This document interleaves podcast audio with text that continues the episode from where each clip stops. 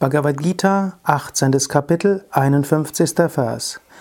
Buddhya vishuddhaya yukto drityatmanam niyam yacha shabdadhin vishayam styaktva raga dveshau vyudasyacha.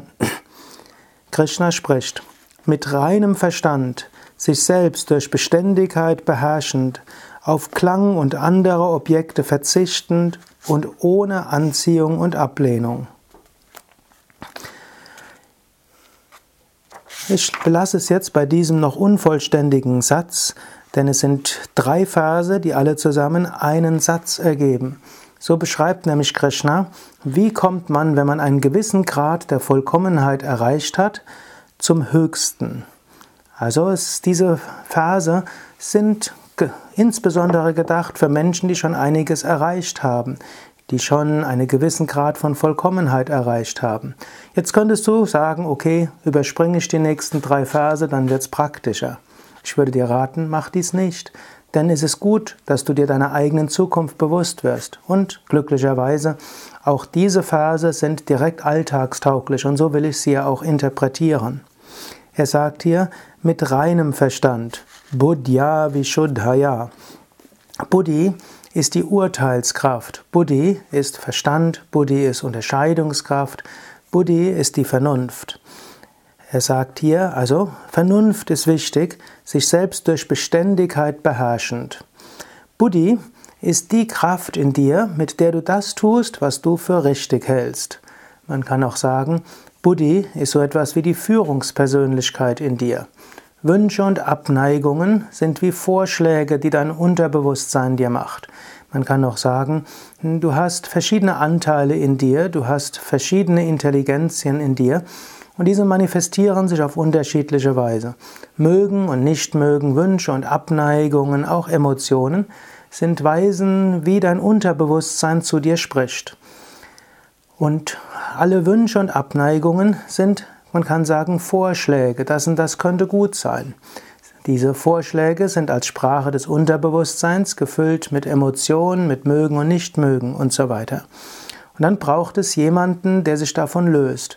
Wenn du nämlich einfach wie ein Tier das tust, was dir in den Sinn kommt, wenn du einfach tust, wie es eine Katze tun würde, das, was du irgendwie magst, dann kommst du nicht zum Höchsten dann lebst du vielleicht ganz natürlich und instinktiv, aber diese Instinkte können gerade in einer menschlichen Umgebung ziemlich irregeleitet sein. Daher brauchst du Buddhi, Vishuddhaya Buddhi. Es gibt auch eine praktische Buddhi und die praktische Buddhi würde dir sagen, wie kriegst du das, was du magst. Die praktische Buddhi kann ein Sklave sein der Wünsche. Zum Beispiel, du hast plötzlich den Wunsch, du willst eine Schokolade haben, es ist keine zu Hause. Und jetzt ohne lange nachzudenken, überlegst du, äh, ohne nachzudenken, ist es überhaupt gut, eine Schokolade zu haben? Willst du die wirklich zu haben? Hm, gehst du einfach los und überlegst, wo kriege ich die Schokolade? Du kannst deinen Nachbar fragen, du kannst zur nächsten Tankstelle gehen, du kannst überlegen, wo sind die Geschäfte sonntags offen, du kannst überlegen, habe ich vielleicht irgendwo vom letzten Weihnachten noch eine versteckt oder vielleicht mein Partner, der vielleicht ab und zu mal Sachen versteckt, könnte ich ja mal durchwühlen und schauen, ob da irgendwo etwas ist. Hm? Das ist praktischer Verstand. Der reine Verstand wird überlegen, ist es überhaupt gut, jetzt Schokolade zu essen? Und wird vielleicht feststellen, nein, ist jetzt nicht gut.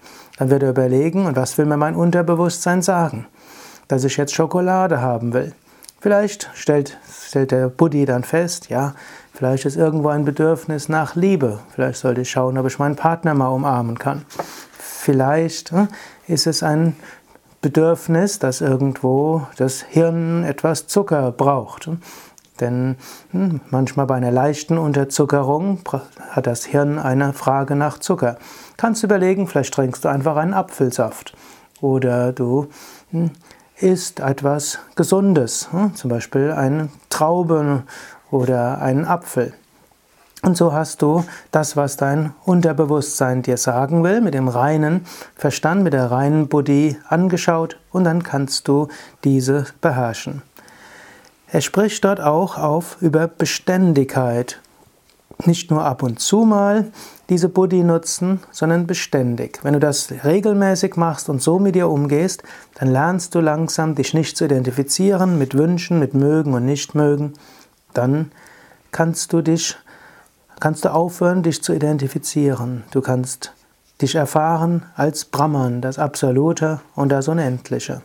So ein wichtiger Schritt ist, dass du mit der Buddhi lernst, dich zu lösen von Mögen und Nichtmögen und von deinen Emotionen, dass du dein Mögen und Nichtmögen, deine Wünsche und Emotionen begreifst als Sprache deines Unterbewusstseins, die ungenau ist, aber immerhin hilfreich ist.